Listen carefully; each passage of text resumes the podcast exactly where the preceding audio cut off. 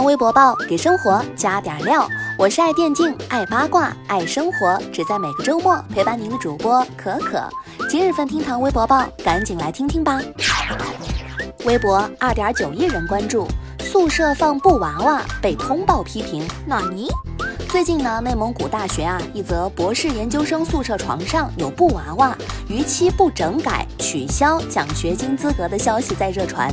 据内蒙古晨报网传消息基本属实，宿舍不达标被通报三次，奖学金资格会受到影响。对此呢，校方回应，近期学院检查呢是为了让学生啊保持良好生活习惯和营造良好的环境，这样的工作还会继续。可可看了眼自己的床，嗯。这要是我，早就被退学了吧。对于学校的回应呢，有的微博网友坐不住了，表示都博士学位了，还因为宿舍问题取消奖学金，评奖学金难道不应该以学业为主吗？但是呢，也有网友表示了不同的看法，认为如果布娃娃存在安全隐患。可能对宿舍安全，比如失火等有影响，是需要提出整改意见的。还有网友直接在评论里分享自己大学的奇葩规定，什么垃圾桶里不能有垃圾，阳台不能挂衣服，厕所不能有味道。哎呀妈呀！可可觉得，这不管怎么样，学校通报批评还是严厉了一点儿，管理方法呢要科学，也要讲究合情合理嘛。正在听节目的你，在大学中曾经遇到过哪些奇葩的规定呢？一起来下方评论区聊聊吧。微博一亿人关注，独居老人摔倒饿了三天三夜。最近呢，南京有人报警称，已经四天没见到隔壁邻居老人了。警方赶到之后发现，原来是老人秀灯泡的时候摔伤，已经三天三夜没吃饭了。民警呢联系到老人的女儿，女儿称啊，被他从小打到大。自己一直在看心理医生，所以没和他住在一起。对此呢，微博网友们表达了不同的看法。有网友就说道：“没有父母的教养，就没有现在的自己。无论怎么样，也应该对父母尽到赡养的责任。”但更多的网友啊，同情这位从小被打到大的女儿，表示如果是真的，那这位老人就活该。尊重和爱都是相互的，凭什么你只负责生孩子而不抚养他，不给予他温暖呢？可可觉得这件事情最该夸奖的是邻居吧，远亲不如近邻。如果不是他注意到这件事情并且报警，老人是不是就饿死了呀？真是不敢想象。不知道你现在是否还和爸爸妈妈住在一起？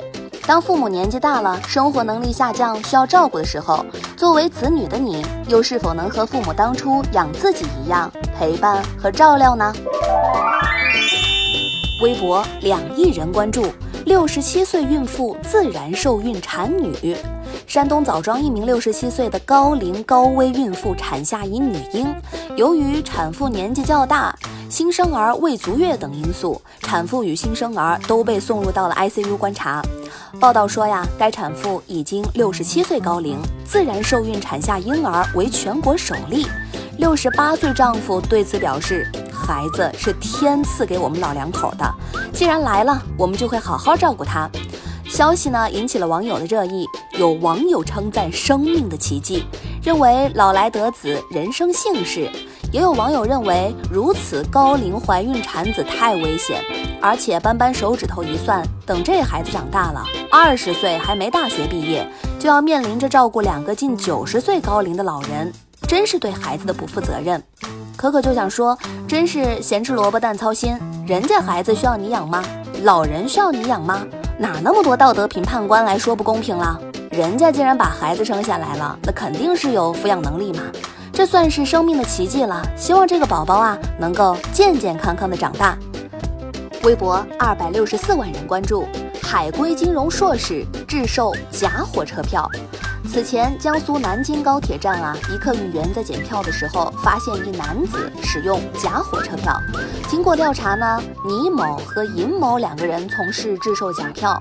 其中啊，倪某是留学归来的金融硕士，曾经一度年薪几十万。后来呢，因为公司效益不好啊，想赚钱赚快钱，在网上呢认识了造假老师，拜师学艺。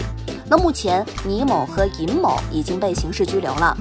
看到这个消息，可可实在觉得太不可思议了。这是被猪油蒙了心吗？这么高的学历，你在这造假车票，那你读了这么多年书有什么用呢？而对于见多识广的网友，都对此一点都不吃惊，表示这海归头衔跟售假火车票没关系，挣快钱、一夜暴富的方法都写在刑法里。看来还是该向那个支教、摄影、建筑、偶尔才艺表演的姜老师学习嘛。你看看人家，才是脚踏实地的、求真务实的跨界呀。好啦，以上就是今日份厅堂微博报。如果您觉得咱这个节目还有点意思，欢迎您点击订阅。明天我们再聊啦，拜拜。